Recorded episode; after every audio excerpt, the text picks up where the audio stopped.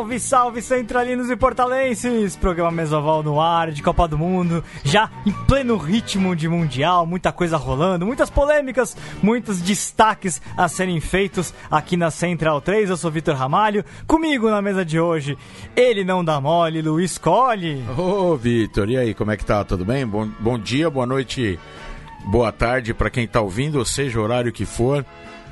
Bem-vindos todos aos Mesoval da Copa. Isso aí, Cole. É o único momento por conta do bordão que eu falo Cole e não Cole. Você sabe disso? É, eu é sei, de coração, eu sei, é um termo sei. especial. Você acostumou, você viciou, aí quando você fala mole, você lembra que é cole. Exatamente. Nem vou continuar essa, essa piada. Ô, É bom não continuar, tá bom?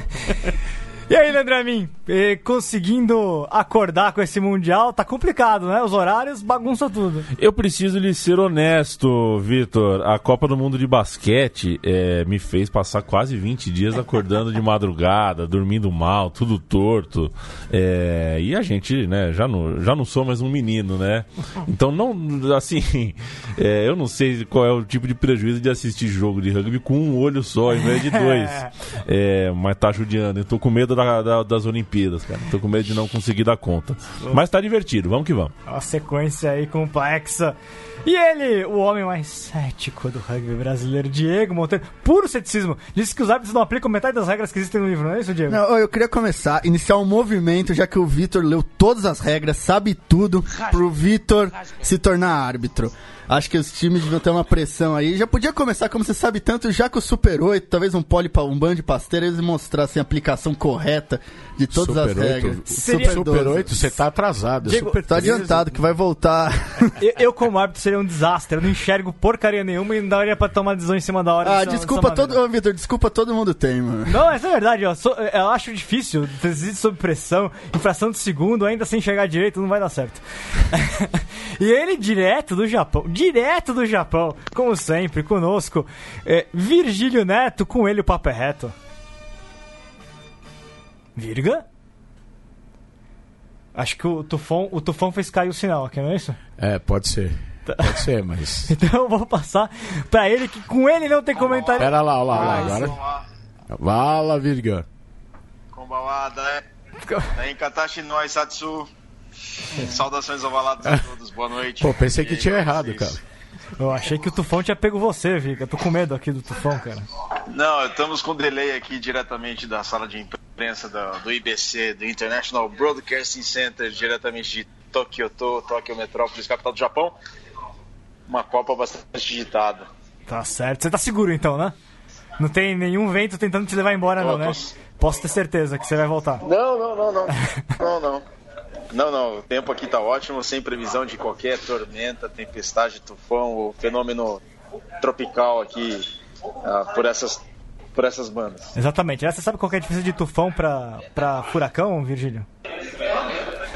Talvez a intensidade. Não, exatamente qual é. Todos são ciclones. Eu descobri que tufão é só na Ásia, na- no Pacífico e no Índico e furacão é só no Atlântico. Não sei porquê. Ah, então tá certo. E com ele não tem comentarista de Araque, Francisco Isaac, direto de Lisboa, conosco, Conexão Interatlântica, como sempre. Seja bem-vindo. Eu sei que você tá querendo acabar comigo hoje, é isso? Eu não vou acabar contigo, Vitor.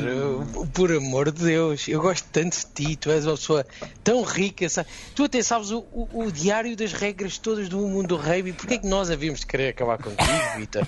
Por amor. Oh, oh, Virga, e tu não, não desapareças, não voos, porque o mundo já perdeu um Virgílio e sabes que a civilização romana acabou uns séculos depois disso. E eu acho que sem ti, a nossa civilização do rugby acabava no dia seguinte. Vigílio é o bastião Bem da capaz, civilização. Bem, bem capaz, bem capaz. Bom, eu- vocês não sabem a história da minha vinda, né? Um dia eu conto pra vocês como é que foi a, a minha vinda aqui. É, eu tô- sei. Foi complexa. Depois eu conto a história. É. O, o Virga é o bastião da civilização ovalada aqui conosco. E conosco hoje também, convidado mais do que especial, grande amigo jornalista aqui que cobre o rugby das Américas como ninguém, Paul Tate. Neozelandês, mora no Brasil, cobre o rugby das Américas e sabe tudo, mas tudo de rugby, é um dos caras que mais entendem da modalidade. Seja muito bem-vindo, Paul. Bom dia a todos, muito obrigado. Valeu. Ó, vamos então começar com um papo aqui sobre. É, bom, primeiramente, esse mesoval é sobre a rodada do final de semana. Então a gente teve o um mesoval na sexta-feira, portanto, vamos falar dos jogos a partir de sábado. Sábado, domingo e segunda-feira tivemos os seguintes placares pro pessoal. Se liga, vamos lá. Tivemos na, na no sábado, Argentina 28, Tonga 12. Japão 19, Irlanda 12, sensacional. África do Sul 57, Namíbia 3. Esse jogo a gente vai falar mais ainda, tô brincando. Esse jogo tá, é o que menos interessa aqui, na, mais previsível. Geórgia 33, Uruguai 7, Austrália 25, Gales 29, jogaço do domingo, os dois jogos no domingo. E nessa segunda-feira, Escócia 34, Samoa 0, primeiro jogo que termina no zero no placar. Vamos começar com esse Argentina e Tonga. Aliás, o, o Paul cobre Rugby das Américas, já quero até começar com ele. Paul, Cê, o que, que, você sentiu dessa partida Argentina e Tonga? Parecia que a Argentina atropelaria, conseguiria um placar muito elástico e ficou 55 minutos sem pontuar, né? Te preocupou um pouco, Montoya fez três trás, né? Coloca uma questão com relação ao Crive. Urda Pideta fez o primeiro tempo é, bom, até o Sanches caiu, de, não, não consegue encaixar com a equipe com a equipe dos Pumas. Como é que você vê esse, essa vitória argentina e as perspectivas para a sequência do Mundial? Eu fiquei em dúvida se o time estava realmente parando para não entregar dicas né, para Eddie Jones. Quero dizer que às vezes já conseguiu a vitória, não precisa ganhar por três uh, trás a mais, quatro já vale cinco pontos com uma vitória. Então eu, eu pensei às vezes foi uh, os ordens, vamos dizer, do Ledesma. Mas ao mesmo tempo, as reservas entraram no campo e não jogaram bem ninguém eu, é, do, das reservas conseguiu jogar bem no jogo. Você falou sobre Sanches, concordo totalmente. Mas todo mundo do banco é, entrou sem contribuir bem pelo jogo. Agora, também que eu observei é que o sistema dos centros de La Fuente e Orlando não está no, no, no nível adequado. Todos os times até agora do rugby Championship e no Copa do Mundo contra eles estão conseguindo para eles. E eles estão jogando praticamente como forward na linha, ou seja, tá, tá fazendo uh, corridas retas mesmo, não estão fazendo muito offload, nada assim. E o problema é pior ainda porque tem outro centro, Moroni, jogando como ponto. Então, o ataque está realmente limitado dos Pumas, até agora só um try, que foi Carreiras, é, contra a França, a defesa foi extremamente fraca e contra a Tonga, realmente uh, não, não deu muito trabalho para eles. Foi as forwards que conseguiu uh, deixar a plataforma. É, a Argentina é realmente complicado. O Isaac, você já que já está querendo já trazer a munição contra a arbitragem, Teve um lance de, do final do primeiro tempo é, da, de, de, Tonga, que poderia ter sido try de Tonga, e teve um tackle que foi questionado se teria sido tackle é, sem os braços ou não. O que, que você acha é, disso e da sequência? Da, como é que a Argentina. O que, que você enxerga de, de, problemas aí na Argentina, acrescentando ao que o Paul colocou? O que, que é um tackle? Será que existe tackle ainda no mundo heavy? Pergunto-me. Se aqui de, se vamos traduzir, de... vamos traduzir, é uma placagem. A placagem. Mas, placagem. Mas, mas, o que é que é uma placagem? Eu já não sei o que é que é. Eu fui formatado pela World Rave para não saber o que é que é uma placagem. Eu sei o que é que é um toque. Placagem, não sei. Abraçar, vocês estão a falar de um abraço? É. Um abraço eu aceito. Tu quer um abraço? Um abraço. Vou te dar um abraço quando for para Lisboa, quer. então. É, a gente dá um abraço.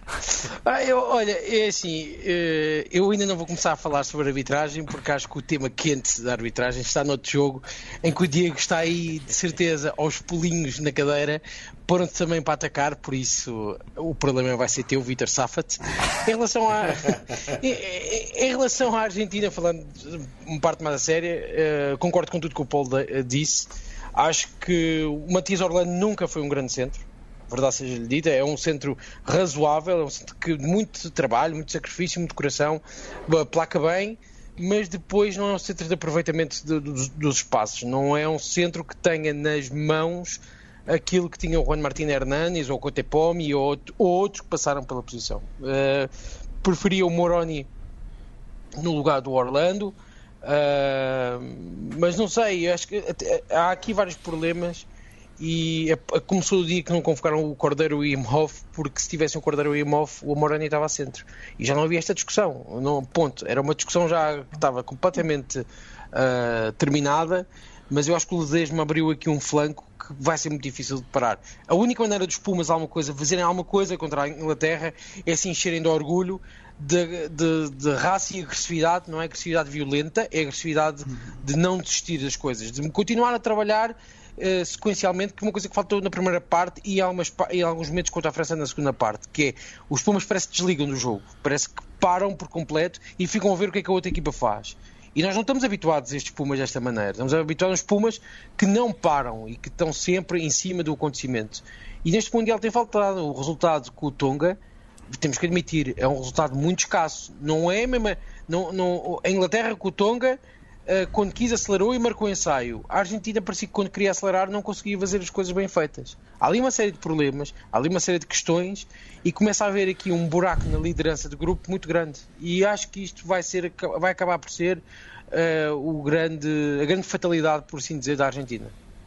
É, e um detalhe importante, né? quando a gente viu o jogo da Inglaterra e depois o jogo da, da Argentina, estão uma sessão lenta para defender. A Argentina não conseguiu, do mesmo jeito que a Inglaterra teve problemas para conseguir jogar essa bola para a linha e criar espaços, demorou para conseguir. Eu concordo com, com o Isaac que quando a Inglaterra insistiu, ela conseguiu o ponto bônus, mas ela demorou para conseguir o ponto bônus também contra a Tonga.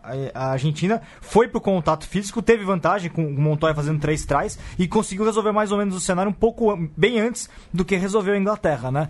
E, e Tonga, agora, Tonga estava mais forte nessa partida, o VAI não voltou, o, o camisa 15 de Tonga ali é ponto fora da curva desse time de Tonga joga muito. Já vinha jogando pelo Leicester Tigers e era uma, fazia falta para a equipe tonganesa. É, acho que é importante lembrar, acho que o povo falou, não, não sei tanto esconder o jogo, mas acho que preservar um pouco o time. A Argentina é um dos times que mais jogou esse ano. Quem sabe todo jogou a final do Super Rugby, depois já emendou os mesmos jogadores jogaram as primeiras rodadas do Rugby Championship e ninguém fez isso. Então acho que é um time também um pouco mais tentando botar um pé no freio aí, cumprir tabela um pouco para jogar. E eu concordo com o Isaac, acho que a Argentina pode ganhar da Inglaterra, mas vai ser no coração, porque em termos de qualidade técnica, esse time da Argentina acho que é bem abaixo do que eram os outros times da Argentina, tanto na linha quanto nos Fords, acho que deixa acho que deixa a desejar em relação às últimas grandes gerações da Argentina. É, Virga, você conversou com argentinos aí no Japão?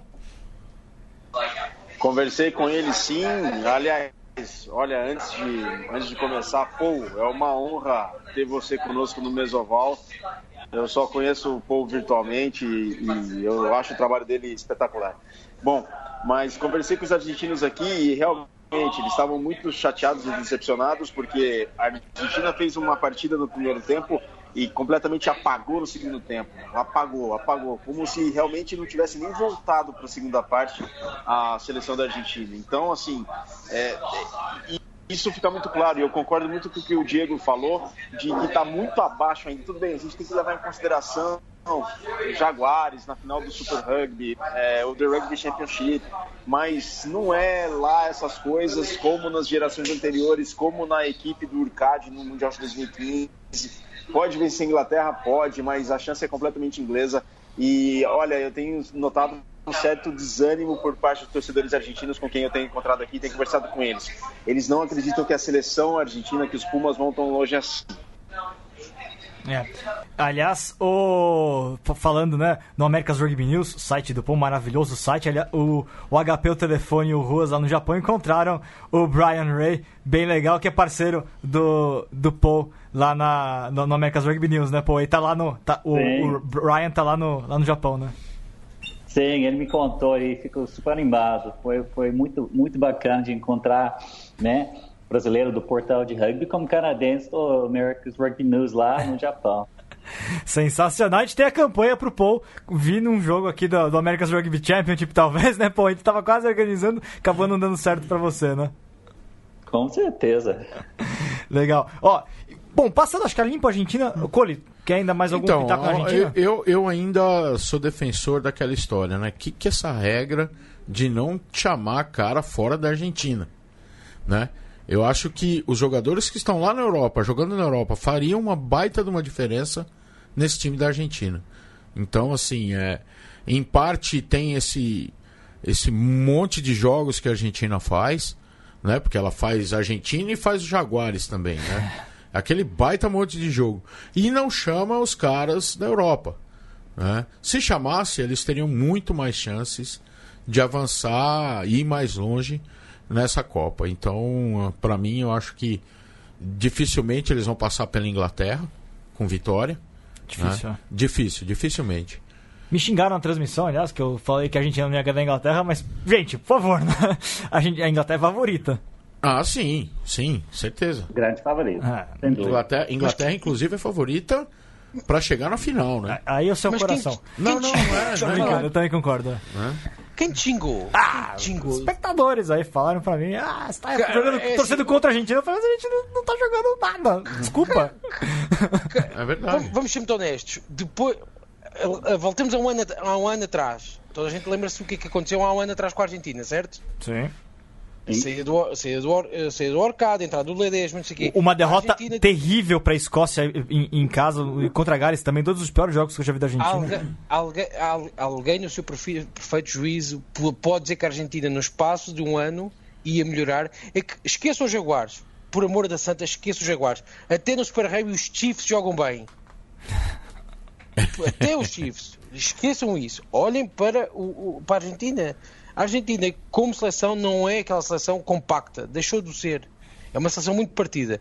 O qual estava aí a falar que faltam jogadores europeus, eles têm lá alguns agora, não são os, não são os que, que se precisava, não é o Bosch nem o Figalo. Nem, nem percebo porque o Bosch e o Figalo. Adorava que alguém me explicasse porque chamar só dois jogadores de fora e que é o Bosch e o, o Figalo. Alguém me explique, só, só para eu chegar ao, ao entendimento de perceber porque é que o Isso, o Cordeiro. O não- Não, Bosch- tá falando, o Bosch não, o- você tá falando é, Sanches, Figalho, né? E o, e o da Pidgeta. É, me falaram uma vez que daí parece comentarista da Fox News que fica errando o nome dos jogadores, não é, Vitor? É, a, a explicação do Ledesma foi que ele só convocou os nomes que vão estar dentro dos 23, sem dúvida. Agora, ah, Facundo Isa, para ele, não, não está no 23, que é, é- não dá para entender. Dá para entender a lógica, que é porque ele quer Ortega Décio, que é ótimo no lateral. Agora, isso não. é possível. Aí tem a questão do Inhoff e do Cordeiro, né?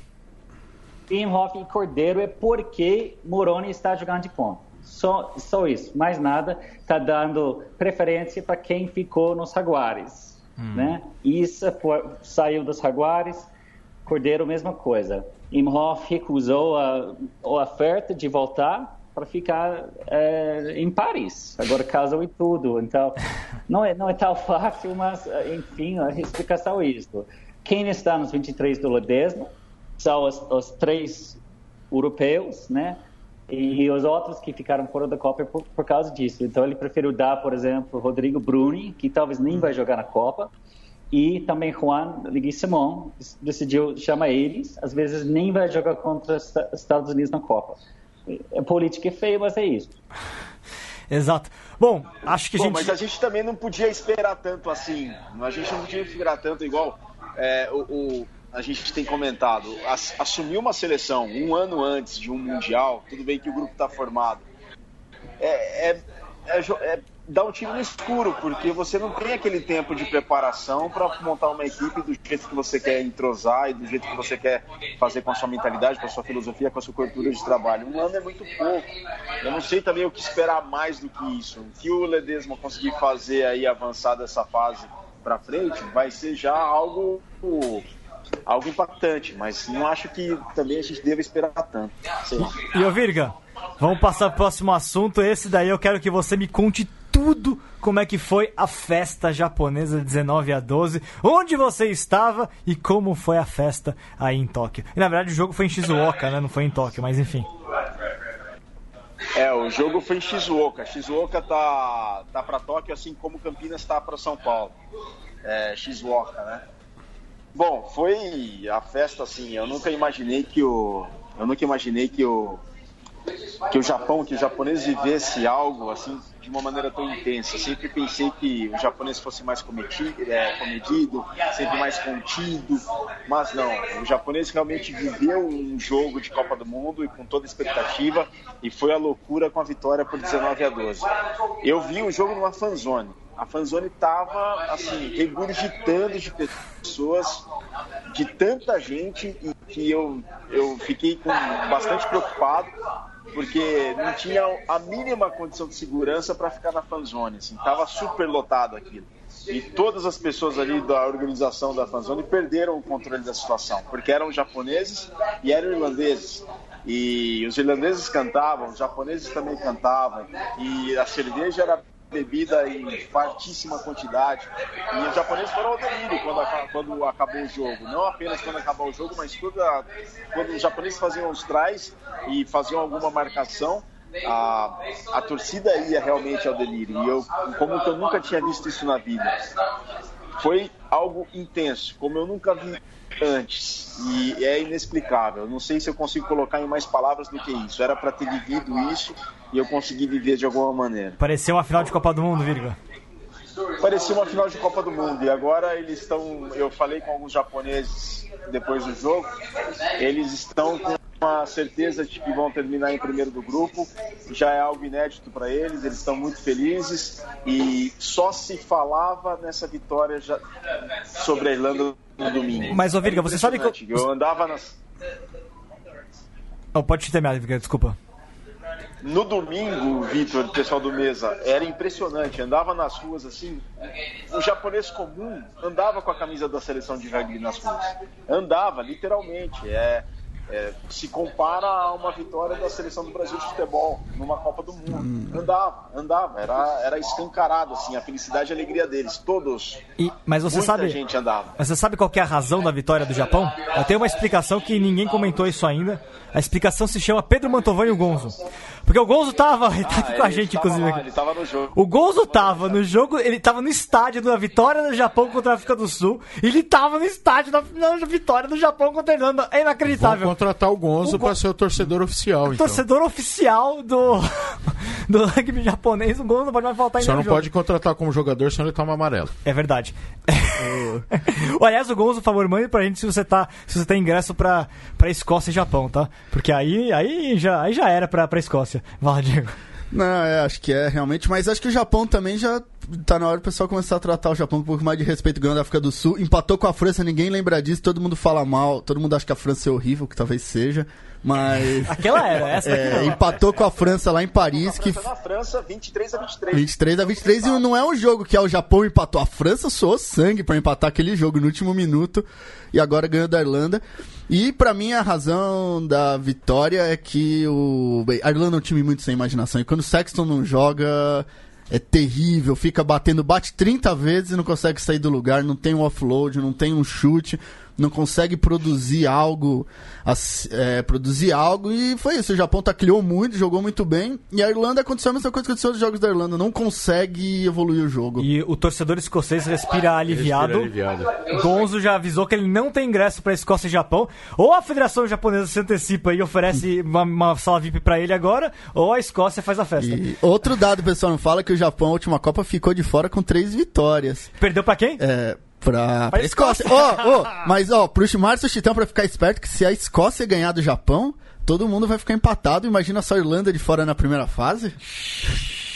Pô, Mas Sexton. o Japão, o Japão teve o seu mérito. O Japão teve o seu mérito. Jogou, era toda vez que o irlandês pegava na bola, tinham dois, três japoneses para fazer a marcação. O Japão teve muito mérito na construção desse placar. Tudo Rimeno. bem, A Irlanda não jogou, não foi criativa nem nada. Mas foi a vitória do Japão foi muito mais mérito do Japão do que demérito da Irlanda. O Rimeno é uma máquina, é fenomenal a, a forma dele. Os do- o segundo, o James Moore foi, foi o líder de, de tackles. Ele, o Labuchani jogou muito também. O Thompson, com 38 anos, foi o segundo que mais tacleou na partida. Shota Hori é fenomenal como Hulk. É ele junto com o Inaga, que o Diego soltou um sorriso. Agora eu entendo, o Diego eu entendo. Quinta série sempre tá com a... sempre retorna, não é isso? Não, mas. Não, jogou muito bem, com certeza. Acho que foi um jogo excelente do Japão, uma equipe que se doa, mas eu vi um jogo muito ruim da Irlanda. Fiquei muito decepcionado com a Irlanda, que isso não consegue criar, não consegue impor velocidade no jogo. E preocupante com a Irlanda. A Irlanda, que é um time que pode, como eu achei que pode ganhar, ganhou já duas vezes os All Blacks nos últimos anos, mas que realmente che- chegou nessa Copa numa descendente, uma. Ô, pô, você acha que tem uma Sexton dependência aí, muito dependente do Sexton Irlanda? Que- Como é que você vê essa vitória japonesa? E já antecipo que você, assim como eu, assim como. Pô, Américas Rugby News e Portal do Rugby são dois grandes defensores da expansão da Copa do Mundo, né? Isso é bom, né?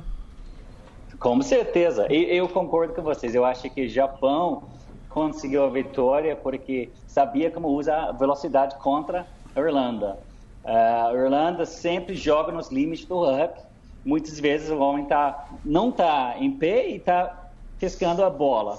Desta vez deu certo porque o árbitro não deixou. Nos outros jogos, muitas vezes vemos, tipo CJ Standard, por exemplo, Peter Mahoney, eles conseguindo pescar. Desta vez não deu certo, a velocidade do jogo foi os japoneses que estavam controlando tudo. A Irlanda só jogou mesmo quando estava com vantagem, os dois trás deles for, foram exatamente assim que aconteceu. Sem dúvida, Sexton é o instrumento principal que eles têm e não jogou igual a quando perdeu contra os Pumas em Cardiff na, na Copa do Mundo passado. Então, realmente, Irlanda não é aquela força que todo mundo estava realmente querendo ver e, e também a expectativa, né? Então, para mim, uh, eles não vão uh, conseguir uh, chegar no semifinal novamente. E o Paul... É... Sim. Não, bom, é, só para completar, porque é, quem mais falou bem da Irlanda nesse hum. tempo todo falou que era melhor que os All Blacks, inclusive é o Francisco Isaac, que está aqui na linha, ele está querendo se defender porque ele falou que a Irlanda ia ser campeã do mundo, não é isso, Isaac? Eu não disse que ia, que ia ser campeão do mundo, mas eu quero um pedido de desculpas de todos vocês, menos o Paul e do Virga, em que eu tinha razão naquilo que disse que o Japão ia ganhar a Irlanda. E estou à espera ainda.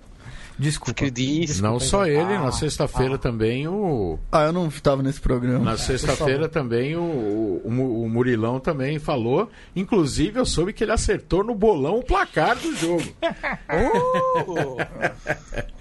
é, mas é que é verdade, acima de tudo, não se pode tirar. É claro que houve algum demérito à Irlanda, mas o jogo perfeito que o Japão faz no breakdown é daqueles que merece ser gravado e ser visto por qualquer equipa de topo mundial.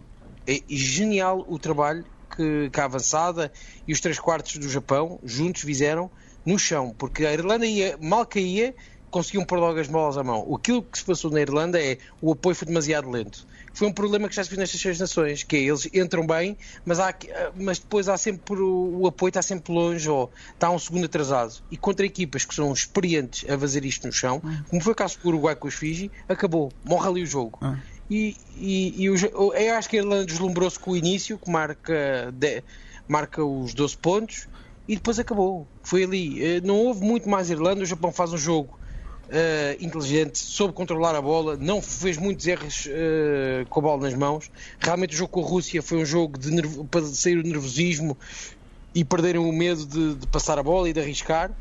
E acaba por ser uma vitória merecida e vou ser muito honestos. Acho que o Japão merecia pelo menos mais um ensaio, porque a Irlanda salva-se com um ponto defensivo, toda a gente está a atacar o, o Carberry, mas a verdade é que ali é o ponto bônus uh, defensivo, porque a Irlanda não ia marcar o ensaio do, empate. Da maneira como estava psicologicamente, não consegue. E quem disse que a Irlanda era a grande candidata a este Mundial é um erro muito grande. Não estou a dizer que está fora, mas a Irlanda está com um rugby que não é bom, não é positivo, não é um, não é um rugby de rasgo. Uh, se está tudo dependente do Sexton, ainda pior. Porque o Sexton está magoado. Então a gente sabe que ele vai para os, para os últimos jogos já todo agarrado e vamos ver até que ponto é que ele consegue a Irlanda joga muito a base do, do, do, do, do box kick do Conor Murray. É isto. E se não, o jogo é seco, não chove, hum. o box kick não serve de nada. Porque, porque a equipa que apanhar a bola, se a equipa do outro lado for boa a apanhar a bola no ar, o que é que a Irlanda pode fazer? Esperar que recuperem a bola. Mas se eles não conseguem recuperar a bola no chão, porque o Mahoney e o Van Fleer não estão em forma, o que é que podem fazer? É, eu vejo um dos problemas da Irlanda. Na verdade, eu ouvi isso. Eu vi isso, na verdade, em 2011. O Brian Driscoll falando sobre somente a Irlanda e Gales. É uma coisa que eu sempre fiquei pensando.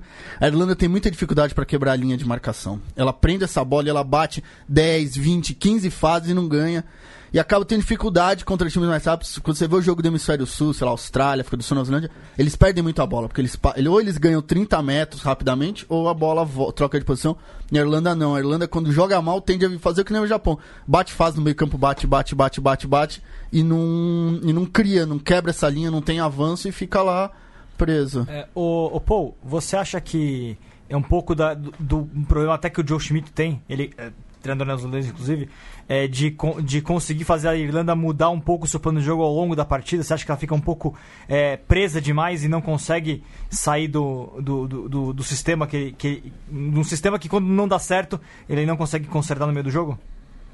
Sim, eu concordo. Eu acho que eles não têm plano B ele está jogando aquele estilo de rugby que deu certo com Leinster, quando ele era treinador, que é, ele estava sempre ganhando jogos lá no, no Heineken Cup por uh, 12 a 9, 15 a 12, sabe? Sem entrar muitas vezes. Então, eu acho que realmente o ataque está um grande problema. Falta muito uh, na linha. Os pontos e fullbacks são excelentes, mas para a bola chega para eles. E mesma coisa que estamos vendo com os Pumas sabe? Os centros não estão conseguindo fazer nada e a abertura está tá realmente é, sem, é, não está sendo o condutor do time. É. Pessoal conosco aqui na, na Mesoval, o Chitão está acompanhando, falou pro Diego acordar, não sei o que ele quer dizer com isso. Tony Stark, bom dia pessoal. Grande Jane Ribeiro, conseguiu ouvir finalmente ao vivo. Grande Jane sempre com a gente. Tony Stark? É, Tony Stark, tá aqui. Pô, Homem Diego... de Ferro. Oh, louco. É. Diego do Bar. Eu não. Ai, e dizer spoiler de filme. Oi? Oh. Ia dizer spoiler. É, o, Rui, o Rui Alves com a gente também. Gales vai ser campeão mundial. Daqui a pouquinho a gente fala do jogo contra Gales, do jogo de Gales contra a Austrália. Rodrigo Tosi, só para mandar um abraço pro Paul Tite. Saudades dos treinos de dividir o campo com ele. Forte abraço e bom programa a todos. O Júlio César Gregório, falando que ele concorda, concorda com a análise que o Paul fez lá sobre a Argentina, bem legal. Uh, o Léo Carniato também comentando sobre a questão da Argentina, dos jogadores, é, se a ausência dos jogadores que jogam no exterior é né, mais pensado em manter os jogadores dos Jaguares do que propriamente pelo bem dos Pumas. Eu acho que é uma coisa, uma questão sim, até pra gente discutir mais pra frente em outros jogos também. É, e, e, o, e o, o, o, Gonzo comentando aqui, né? Que ele, o Japão tacleou demais, dava pra ver a cara de desespero da Irlanda ao longo do jogo. Colhe? É, eu acho que. Cara, o Japão tem tudo para seguir na, na, na Copa e ser primeira do grupo. Agora vamos ver o jogo contra a Escócia, né? É, eu acho que é o, é o jogo é o jogo chave Japão e Escócia. Né? E pelo que a Escócia jogou hoje, né? já, já mudando já de jogo, Sim. pelo que a Escócia jogou hoje, o Japão tem plenas condições de fazer. Um 34 a 0 da Escócia contra a Samoa, muito pouco inspirado, na verdade, né? É. É, Virga, pode falar? Não, é só para vocês terem uma ideia da dimensão dessa vitória do Japão. É, eu estou aqui com a televisão ligada aqui na, no International Broadcasting Center e está passando o Jornal da Noite da NHK. E tem cinco minutos que eles, que há cinco comentaristas de rugby só analisando o jogo de sábado. Há cinco minutos já uma reportagem só analisando jogada atrás jogada, as jogadas em que o Japão fez pontos. Para vocês terem uma ideia da dimensão dessa vitória do Japão, que repercute até hoje, segunda-feira, é, quase meia-noite. Caramba. Caramba. Bom, vamos passar que o pessoal levantou a bola antes. Vitor, Vitor, Vitor, deixa-me só dizer uma coisa. Já podemos considerar o Japão como tier 1 ou não? É, mas assim, isso é uma, uma, discussão importante, porque eu acho que o Japão, ele, assim como a Argentina, nunca deixar, nunca não foram tier 1 se a gente pensar no desenvolvimento do rugby interno, com a quantidade de clubes, com a quantidade de praticantes. A questão era o desempenho da seleção do Japão, que não era de tier 1 e está se tornando, né? Eu, eu acho que o Japão precisa, antes de mais nada, um espaço, talvez, no Rugby Championship. Né? Seria, seria até mais interessante pra competição, porque toda vez que tem ida e volta no Rugby Championship, todo mundo sabe que o campeão é a Nova Zelândia. Então, quando tem só um turno no rugby, só um jogo entre cada time, tem disputa. Então seria bom aparecer o Japão e você ter quatro rodadas. quatro jogos pra cada um. Fala, Diego. Não, eu colocaria o Japão em Fiji e transformaria o Rugby Championship no Six Nations. É, the é rest of the world. É, que aí o, o Pichon vai concordar com você, Escócia e Irlanda vão reclamar não, do, do não, da Liga do Mundial. Rugby Championship. Não, coloca. sim, mas é que essa era a proposta da Liga Mundial, né? E acabou ah. não dando certo. Eu sei que você não era fã dela. Oh, não, mas o Diego, o Diego não pode crer isso. A Austrália ainda pode acabar em último. É, pode acabar em último. Bom, vamos falar da Austrália então. 25 Austrália, 29 Gales, o jogo que vai fazer pegar fogo. Com a palavra Francisco Isaac. Vai. Tô com medo já aqui. É para rasgar ou, ou, ou, ou, é para ser simpático? Vocês podem escolher. Cole, pode escolher. Que Seja o Isaac. Esse, esse programa é para pegar fogo, Isaac. Então vamos para pegar fogo. Libere o inferno aqui. Primeiro, aquilo do Karevi, aquilo do Karevi, acima de tudo, vou fazer assim: o Pote não sabe falar com os jogadores. É a primeira coisa que eu tenho a dizer. Não sabe, até porque até o, o, o fuscou o ponto de levar a baile, que é uma expressão muito portuguesa, do, do Hooper. Levou a baile, à frente de toda a gente. Porque o Hooper conseguiu contrapor aquela. Eh, quando ele marcou aquela coisa que ele marcou ao Karevi, que é. Que é, bem, eu não consigo explicar. Pronto, o Vitor vai dizer que é o World Rugby, tudo bem. O World Rugby forma maus árbitros, não há dúvidas. O Michael Sheikha está mas há, mas há, repara uma coisa: há árbitros que interpretam o livro de regras de outra maneira. O Nigel Owens interpreta o livro de regras de outra maneira. É demasiado criativo. Mas acho Não, que mas o Victor, Rugby- o Vi- Isaac, o Victor tava me explicando que interpretação não é importante. O importante é você Claro saber é. as regras. Não. Você tem que saber o que tá escrito no livrinho lá, não que é o fala isso. fundamental. Você distorceu, Diego. Não, não, não. Se não é para ver interpretação, não precisamos dar Mas, humanos. mas é Metam- metam um interpretação. Ah, metam um, um robô a, dirigi- a- a dirigir e o robô abre uma, ali um livro de regras a meio do jogo e diz 1, 2, 3 é penalidade e pronto. drones em campo, por favor. Concordo, Pronto, concordo com drones, isso. é, isso, pronto. Eh, entre, um, entre, um dro- eno- entre o Jerome Garcês e, e ter, e ter nada é ter nada, é igual, exatamente igual. Mas olhando para o Poit, eu continuo a dizer: árbitros franceses não dão bons árbitros. Não dão, no geral, não dão bons árbitros. O jogo da Austrália e depois Gales foi um, um, um hino a mundiais de rugby, mas fica manchado com uma série de decisões de arbitragem. E sei que há muita gente que não gosta de discutir o árbitro, mas cada vez no rugby tem que ser mais discutido. Até porque o rugby está a evoluir muito a nível da estrutura, a nível dos jogadores, a nível dos treinadores, a nível dos dirigentes, a nível de- da segurança para os atletas, a nível da advocacia. E porquê é que nós continuamos a discutir cada vez mais que a arbitragem é cada vez pior? Seja no RAC, seja na, na interpre- a formação ordenada, ainda é uma discussão que eu não gosto de entrar porque é difícil. É uma coisa muito difícil de ler e de perceber e por aí fora. Agora, há lances que são do mais, do mais eh, inexplicável possível. Há, houve momentos do país de Gales, a Austrália, que eu senti que a Austrália estava a ser, e agora vou dizer uma palavra que vai muita gente agora pegar fogo, que é, estava a ser prejudicada quase deliberadamente porque, por uma série de decisões. O país de Gales fez um jogo no chão que é negativo. Andou a, demorar que a bola saísse, o Austrália não conseguiu tirar a bola rápida em quatro ou cinco ocasiões que até podiam ser perigosas. Oi. Claro que depois- Oi. Isaac, você vai se surpreender agora. Não, é, Isaac, por incrível que pareça, eu vou discordar. Que eu achei que a- a- o Poatê, dessa brilhante interpretação que o Vitor tem, é um deixou passar aquele exegeta. tacle, aquele tacle atrasado do Hooper, que quando eu vi, eu falei, mano, se for amarelo, vai ter sido barato. Então, realmente, acho que o árbitro acho que foi ruim pros dois lados. Acho que não, você falou, não teve uma boa interpretação. Fechou a porta do Isaac agora aqui. Fala, Isaac, continua. né. Não, é assim, eu não posso rasgar muito mais daquilo que estou a rasgar, estás a perceber? Porque eu acho que, que- que corremos o risco, se o Poato ou o Jaco Piper forem a final, Deus nos livre que seja algum dos dois, de termos uma final que vai ficar manchada. Porque eh, o Angus Gardner podem dizer o que quiserem, que é demasiado efusivo, que às vezes é um bocado, um bocado chato, mas a verdade é que sabem interpretar melhor as leis que o Poat. O Poat ontem, aquilo que o Karevi e aquilo pode ser da World Rugby o que quiseres. Ah, mas é aquela World Rugby. interpretação- Desculpa, aquela interpretação, mais nenhum árbitro no mundo tinha. Tinha o Garcês, talvez, e o Wayne Barnes e acabou. Porque o resto não tinha. E, não e depois podes dizer, o vídeo árbitro também, eh, também A discussão diz que foi, é, é, foi junto Mas com o o- Ben Skin, né? Não é só árbitro Mas o- francês. Mas o vídeo exatamente, acabaste o nome do vídeo árbitro, chama-se Ben Skin, que é um vídeo árbitro, que em jogos de Super Rugby às vezes tenta apitar o jogo pelo árbitro. Isto é tão verdade que quem vê Super Rugby e vejam jogos do Ben Skin, que houve vários, em que ele, em lances em que ele não pode intervir, ele diz qualquer coisa ao árbitro. E não pode.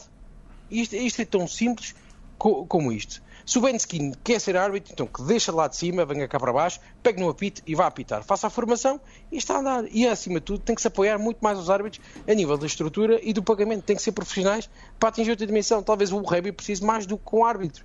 Agora, não se pode ter estes casos de, de lesa majestade que podem ser complicados para as pessoas di- di- digerir. A sorte é que a modalidade é que o Mundial é fantástico e as pessoas do dia seguinte esquecem, eh, engolem e depois vai.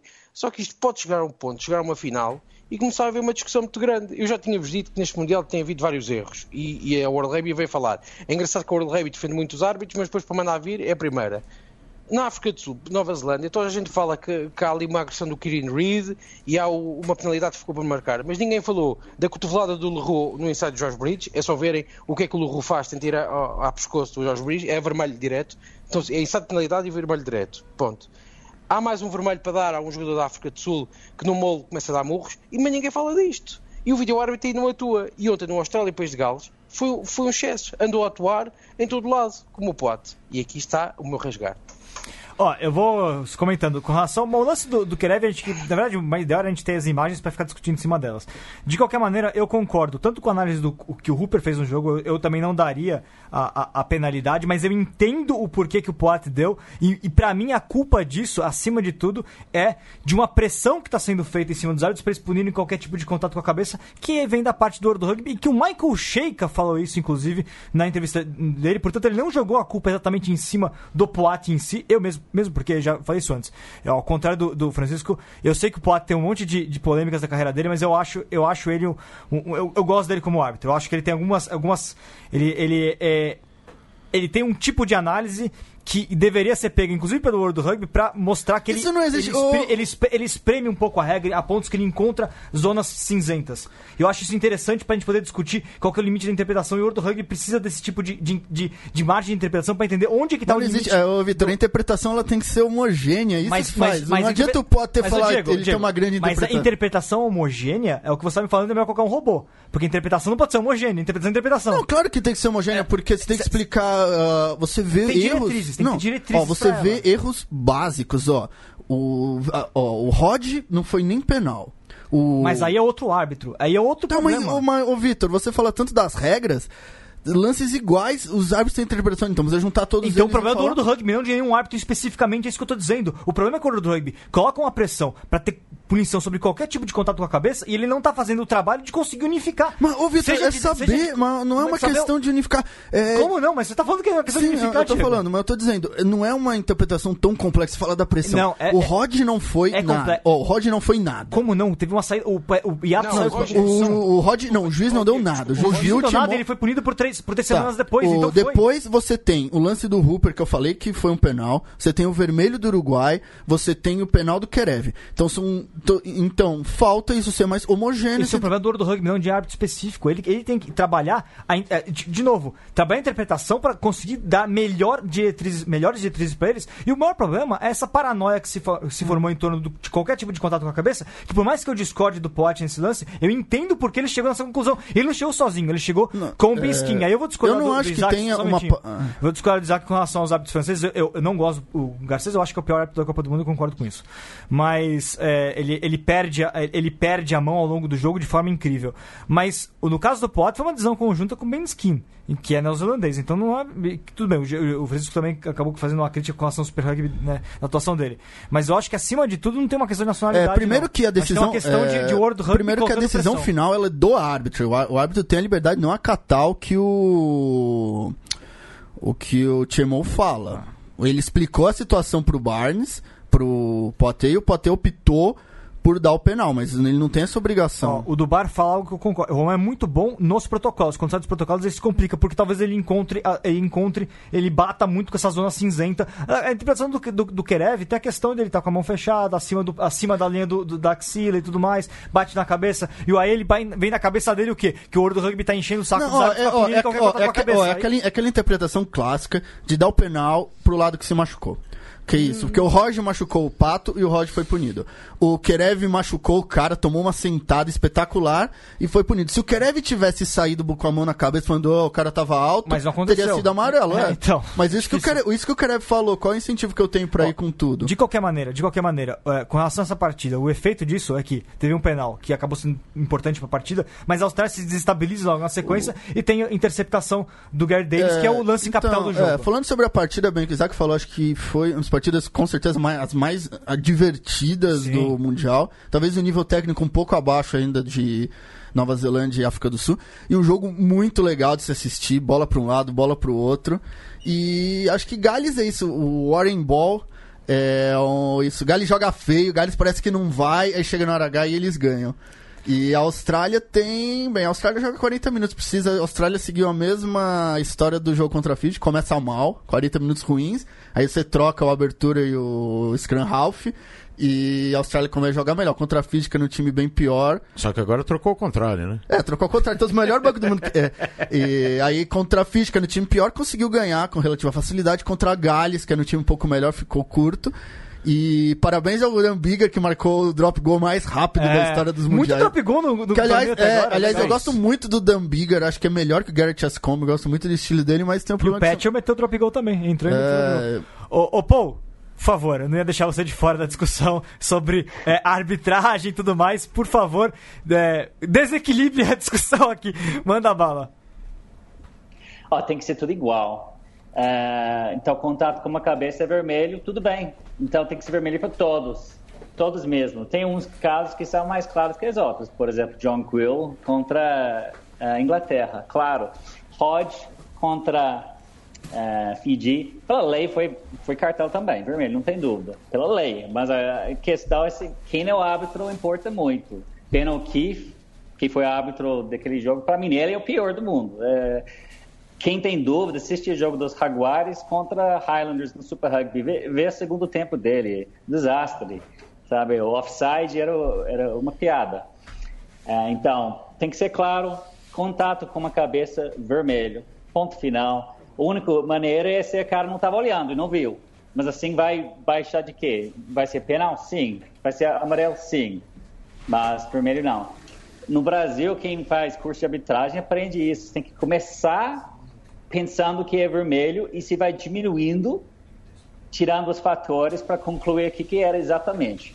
Então, não sei por que no Brasil é, tem é, tanta força nessa área, mas na Copa do Mundo está tá tendo bem menos. É, mas é, é também concordo com isso. É, e vamos mudar agora, vamos, vamos analisar um outro jogo que nós temos também, uma entrevista aí que o Virga conseguiu uma entrevista que o, que o Virga conseguiu pra gente. Uruguai e Geórgia. A gente estava com esperanças, né, de, de um Uruguai aí fazer um jogo um pouco mais difícil, porque esse Uruguai fica em terceiro do, do grupo aí, poderia sobrar uma, uma vaga para América, uma nova vaga aqui para América, né? Mas a Geórgia meio que atropelou o Uruguai, né? É... Virga, você esteve lá no jogo, né, Virga? Tive sim e eu vi uma Georgia avassaladora, incontestável. Tudo começou assim, o, o, jogo degringolou logo no começo, na minha opinião. Foi quando o, o, o a Prasitsi da Geórgia, o Skranhoff, ele pega a bola, ele quebra a linha e joga e foi no lance do primeiro try da Georgia. Ele quebra a linha na diagonal e corre para a direita e encontra uma defesa do Uruguai, Uruguai completamente desguarnecida. A partir daquele momento que saiu o try da Georgia com 5, 7 minutos do primeiro tempo, aí a Georgia não saiu mais dentro dos 22 do Uruguai. Foi impressionante. O Uruguai não jogou nada, não conseguiu pegar na bola. Foi pressão, foi volume, foi intensidade para cima do Uruguai muito, forçou o Uruguai ao erro. O Uruguai cometeu muito erro dentro dos 22 metros, cometeu muito, muito erro, muitos erros dentro dos 22 metros e, e, dentro desses erros de formações fixas teve que não, não conseguiu recuperar a posse de bola e manter a posse de bola e ser criativo nas jogadas para poder chegar pelo menos no campo de ataque. Não deu certo. A Georgia foi volumosa, foi intensa e foi infinitamente efetiva dentro da. Alô?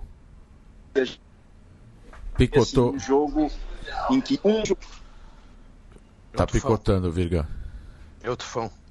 É um tufão que, que passou aí. É. Virga.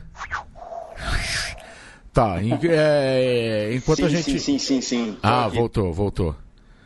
Não, é que, que deu umas picotadas boas aí. Foi, foi, em resumo, Vai foi, lá foi um lado que não jogou nada e outro lado que jogou tudo. E assim, a Geórgia jogou dentro dos 22 do Uruguai quase o tempo todo, forçou o Uruguai ao erro.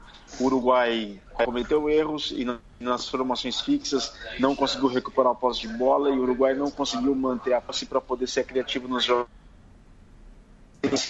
consistência da Geórgia para cima do Uruguai que não deixou o Uruguai sair dentro do campo de defesa. Segundo tempo, o Uruguai em duas ou três oportunidades conseguiu avançar para o campo de ataque. A Geórgia foi infinitamente superior. Beleza, você conseguiu depois um papo com o Felipe, Felipe Berquese, né? Nós vamos, nós vamos colocar a sua, Isso, entrevi a, sua, a sua entrevista com ele aí. Vamos, vamos lá. Felipe de Virgilio de Mesoval de Brasil, el podcast. Eh, Felipe, de una visión de adentro de la cancha, los 80 minutos, en su análisis, cómo fue el partido, jugar bajo presión dentro de 22 todo el tiempo. Fue un partido muy duro. ¿no? Sí, creo que fue un, partido muy duro físicamente. Ellos atacaron muy bien, nosotros nos costó mucho salir de nuestra cancha. Eh, nos planteamos no darle muchos line, así que la salida de cancha eran con pelotas de presión o pelotas largas al fondo y ellos respondieron bien a las pelotas aéreas. Este, y nada, después nos empezaron a penalizar mucho en el scrum. Lo que estuvo muy bueno, como decís vos, que defendimos mucho y nos- les costó mucho hacernos puntos, sobre todo en el primer tiempo. Tuvieron que trabajarlo mucho para hacernos tries y, y nada, eso habla muy bien del espíritu nuestro y de la buena defensa. Después, nada, jugando cuatro días antes, el 80% del equipo que había jugado 80 minutos, nos faltó un poco de piernas y por eso el contacto no fue tan sólido y por eso nos costó un poco más que el partido contra Fiji, quizás no teníamos la misma energía. Este, pero nada, hicimos las pocas pelotas que tuvimos, hicimos errores de manejo, estaba muy mojada la pelota y difícil de manejar. Así que nada, una lástima, pero lo que decía hoy, que habla muy bien de nuestro equipo, es que hace un, mes nadie hubiese apostado por Uruguay y, al haberle ganado a Fiji la gente esperaba que ganemos hoy y eso ya es increíble que alguien pi- piense que nosotros le podamos ganar a equipos de esta calibre, así que muy orgulloso y a seguir trabajando.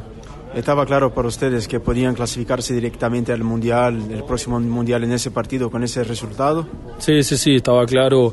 Pero bueno, como te decía, nosotros a veces la cabeza piensa una cosa, pero el cuerpo le dice basta. Así que nada, nosotros en nuestra cabeza sí queríamos ir por más y lo vimos como una final este partido, pero nuestros cuerpos no estaban a la altura de- del desafío. Y si bien dejamos todo en la cancha y defendimos lo que pudimos, no fue suficiente por todo el tiempo que, que ellos nos atacaron y el desgaste que tuvimos. Para terminar, un mensaje a todo el Brasil que está acompañando a Lotero y está hinchando para, para Uruguay. Sí, quería agradecerle a toda la gente de Brasil.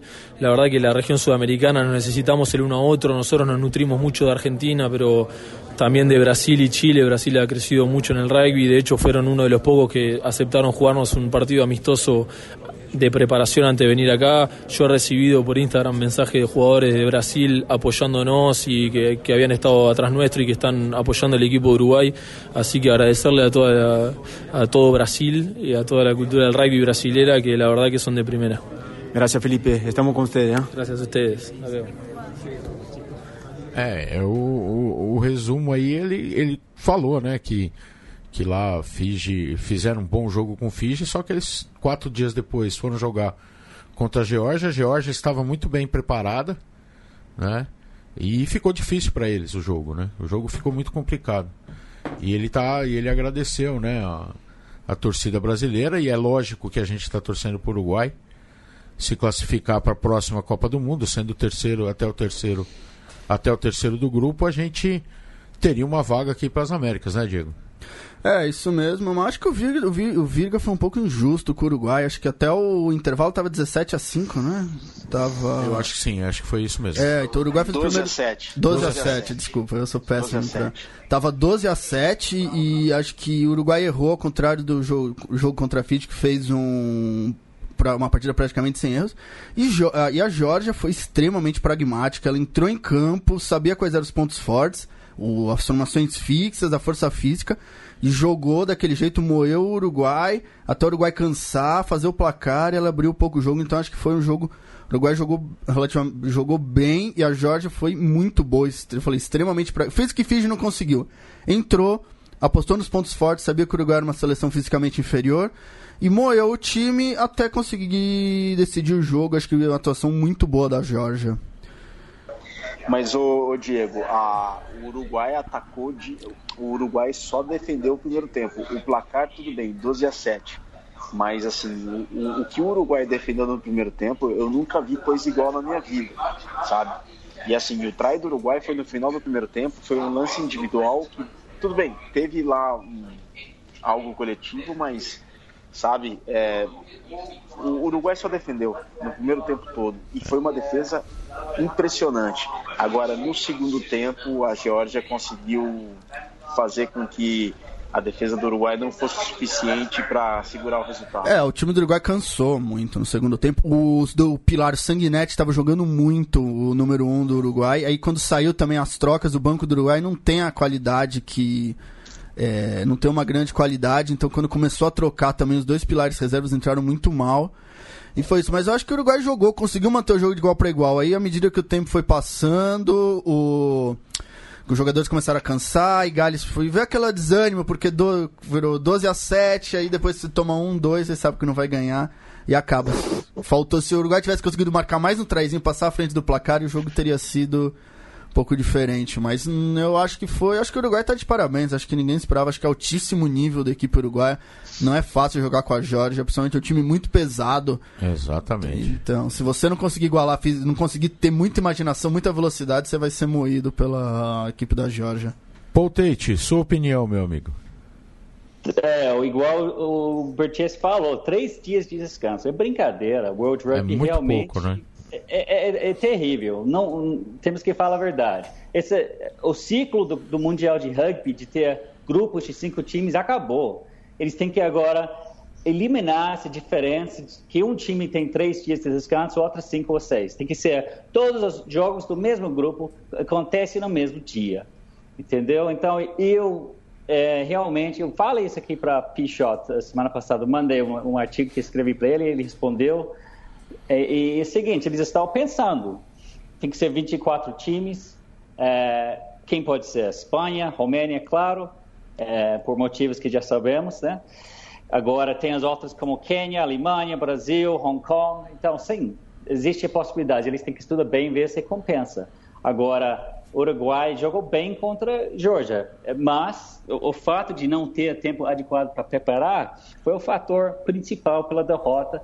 Para mim, a diferença dos times não foi tantos pontos, talvez 15, mas uh, os forwards uh, dos Lelos realmente conseguiram marcar atrás porque o Uruguai não estava conseguindo taclear mais, estava cansado. Está muito cansado, muito cansado. Isaac? O que, que é que eu digo do Uruguai? Era aquilo que esperava. Infelizmente é isto.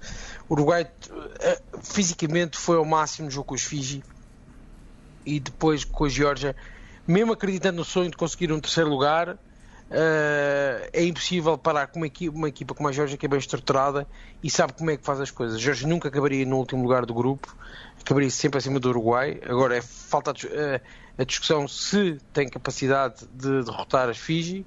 Uh, continuo a dizer que as Fiji podem ganhar perfeitamente a Geórgia com facilidade. O Uruguai tem muita, muita alma e, e precisa rapidamente que, que o seu próprio rei dê um salto na estrutura e na formação porque tem que começar a ir, por, a ir por outro caminho. O, nos Mundiais B de Rugby Sub-20 não tem sido uma equipa fantástica, tem sido uma equipa até cada vez mais uh, comum, com o rugby cada vez mais uh, parado. E não sei se este é o caminho do Uruguai. A vantagem que agora há a Liga Norte-Americana, que permite a estes jogadores do, do, da América do Sul a ir para lá e, e a crescer como jogadores e como, como atletas. Agora, cabe ao Uruguai, como estrutura e como federação, fazer um bom trabalho, que pelo visto o Vitor tem medido algumas coisas, tem feito coisas bem, bem interessantes e bem, e bem trabalhadas, e acho que o resultado com as Fiji pode ser uma pedra para o futuro daquilo que é o Uruguai. Agora, não façam, não se pode fazer daquele jogo com as Fiji a esperança que podem ganhar sempre, porque não podem. Inclusive, Fiji e Geórgia jogam já na, na quinta-feira, né? Quinta-feira os dois já se enfrentam é, e já vem, é, vem aquela coisa de novo com pouco tempo para se recuperar, né? É, mas eu acho, Isaac, talvez tenha sendo um pouco duro com o Uruguai. O Uruguai conseguiu. O Uruguai, tem que pensar, o Uruguai chegou na Copa com as pessoas pensando que ia ser o grande saco de pancadas. Ah, eu, eu, eu, nunca achei que fosse o grande. O saco de pancada para mim do, do da Copa chama-se Rússia. Não, Era tudo bem, mas via-se o grupo do Uruguai, o grupo com isso, todas as equipes boas, achava que o Uruguai ia ter muita dificuldade. Quando na verdade jogou, ganhou de Fiji, mas fez um bom jogo contra a Georgia, um país que tem uma liga profissional, um país que tem, deve ter aí seus pelo menos 10, 15 jogadores jogando na primeira divisão francesa.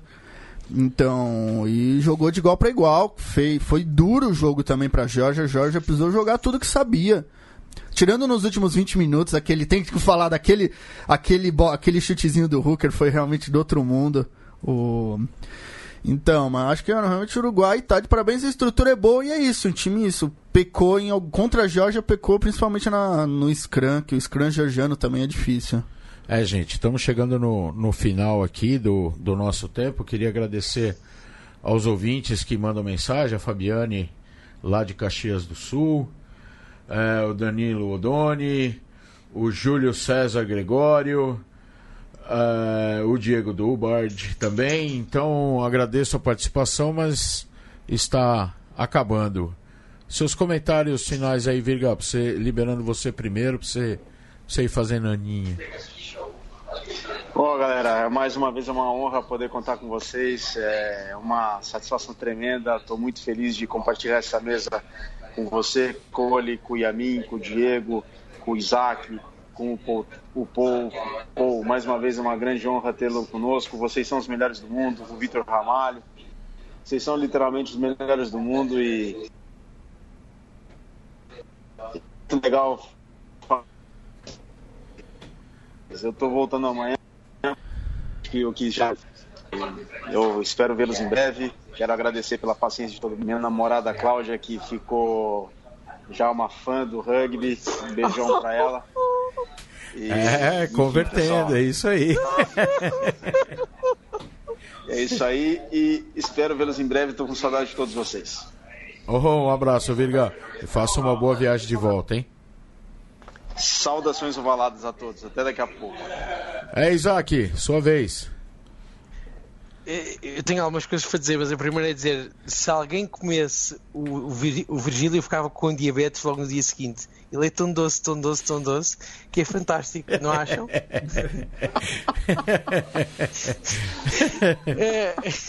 tá é, certo, tá certo. Para acabar, só para chatear o Diego, o Reese Hodge são três jogos e se ele achasse que não merecia, não se tinha dado como culpado e viu-se como culpado. Não, é, não, não quis dizer isso. Quis dizer que a questão do árbitro. O árbitro viu, é absurdo o lance. O Hodge era vermelho, mas o árbitro vê o lance, consulta o Chemol e não dá nada.